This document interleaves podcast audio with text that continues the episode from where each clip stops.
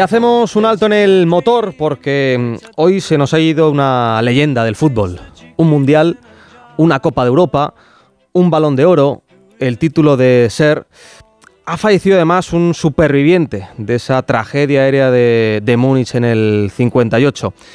El quinto Beatle ha dicho adiós a los 86 años. Ser Bobby Charlton. Seguramente algo más que un futbolista.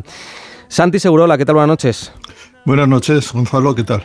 ¿Qué significó Bobby Charlton para el fútbol de, los 60? Y para un poco antes, para el fútbol de los 50 también, porque él fue un, un fenómeno de precocidad. Eh, estaba en las selecciones inglesas escolares con 14, 15 años. Hay que decir, antes que nada, que Bobby Charlton viene de una saga familiar importantísima dentro del fútbol inglés y sobre todo dentro del fútbol del noreste de Inglaterra, de Northumberland, de la zona minera cercana a Newcastle, eh, donde su familia, su hermano ya, que también fue internacional, campeón del mundo y luego seleccionador irlandés, trabajó en la mina. Él no trabajó en la mina, pero su padre sí. De hecho, cuando Bobby Charlton jugó la semifinal de la Copa del Mundo en Wembley, en, frente a Portugal, a la Portugal de Eusebio, en el Mundial de, Inglaterra. Eh, su padre, eh, que se llamaba como él, Robert, Robert eh, Charlton, trabajó en la mina ese día. Al, final le permitieron que viera el partido, digamos, en la sala de administración de la compañía minera allí en Northumberland. Ese es el origen de Bobby Charlton como personaje muy típico del fútbol inglés, de la clase obrera, de los mineros en, muchas de sus grandes figuras. Y como jugador, ha sido un jugador extraordinariamente relevante por los éxitos que consiguió, y los has citado todos, campeón del mundo, campeón de Europa con el Manchester, primer equipo inglés que lo consiguió, autor de dos goles, vi aquel partido, como le vi jugar la final y algún partido más contra Argentina en el Mundial del 66, eh, y era un jugador hasta cierto punto contracultural en Inglaterra. Se le ha comparado con, con Di Stefano, porque era un jugador de todo el campo, un tedocampista, además con gran llegada para el gol. Le faltaba la mala uva de, de Di Stefano, era un jugador exquisito en el comportamiento, jamás protagonizó ningún escándalo, en una época un poco escandalosa, por decirlo de alguna manera, en los años 60, y, eh, un jugador que se adaptó a jugar en el medio campo porque él quería jugar en esa situación, porque él fue, eh, estaba en el, en el avión que sufrió aquella tragedia en, en Múnich, cuando iban a despegar de vuelta de un partido con el Estrella Roja en cuartos de final de la Copa Europa, y eh, fue uno de los que se, salvó, por cierto, se salvó por casualidad, porque salió despedido de su asiento, con su asiento incluido amarrado al asiento, pues cerca de 30 metros.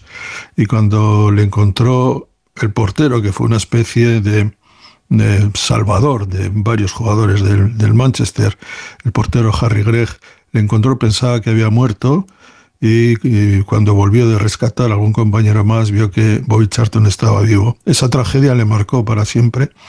Dijo su hermano Jack, con el que no tuvo muy buenas relaciones, que, que Bobby Charlton, que su hermano Bobby Nunca, jamás le vio sonreír después de aquella tragedia del 58. Como jugador era un profesional en todos los aspectos, pero hay que decir que si en Inglaterra era contracultural y hasta cierto punto tenía algunas críticas por esa imagen tan poco inglesa, por decirlo de alguna manera, de un jugador, sobre todo en los años 60, en una época casi revolucionaria, donde aparecen los Beatles, donde George Best eh, se hace figura irreverente. Él era todo lo contrario, era como un jugador de otro tiempo, de otra época, pero jugaba con una modernidad que hoy, sin duda, eh, yo creo que sería agradecida, sería un jugador para este tiempo también.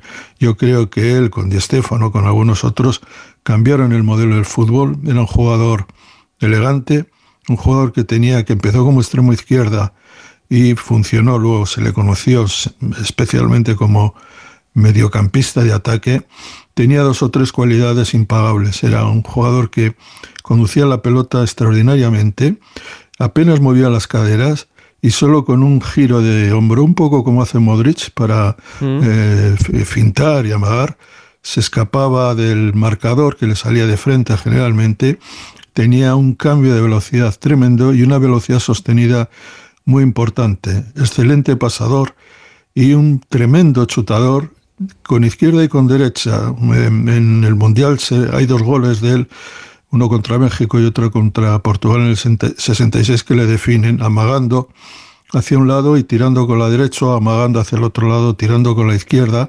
Era ambidiestro, aunque por naturaleza era zurdo.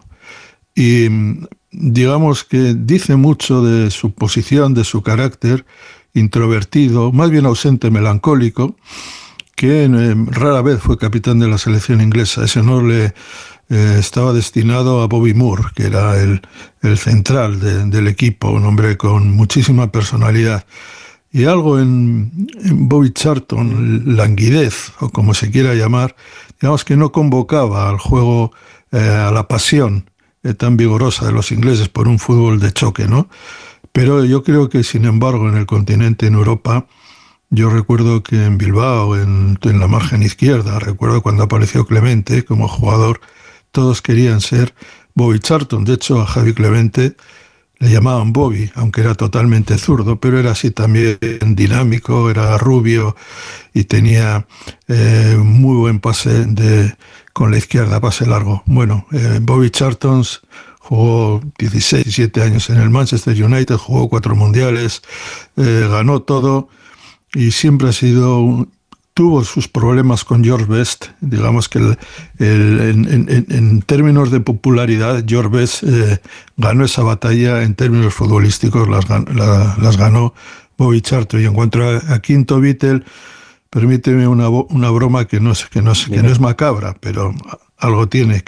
Y es que en una época, en los 60, donde la revolución empezó también por el corte de pelo, por el pelo largo, por George Best, que sí fue el quinto Beatle en Lisboa, cuando, después de una eliminatoria eh, memorable con el, eh, con el Benfica en Lisboa, eh, tuvo, digamos, un problema de, percepción Bobby Charlton porque sufrió una calvicie muy, muy, muy temprana y siempre se ponía una cortinilla un poco para taparse la, la calva cosa que mm, a su madre, con la que tampoco terminó con muy buenas relaciones, a su madre le, le, sacaban los demonios cuando, por ejemplo, algún comentarista le llamaba el, el, calvo Charlton, ¿no? En comparación con el otro Charlton.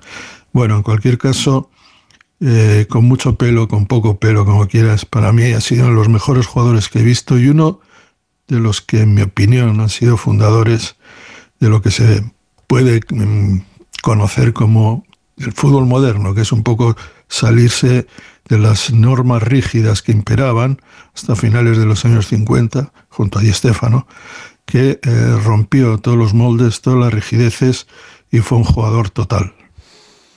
Pues Santi, eh, gracias por ilustrarnos sobre una de las leyendas del fútbol y además sin encasillarlo en si es el mejor de los, uno de los mejores del mundo, si es de los cinco mejores, de los diez mejores, porque no hace falta, porque has dejado claro eh, lo importante eh, que fue Bobby Charlton para, para, el fútbol y lo que significó en, en esa época.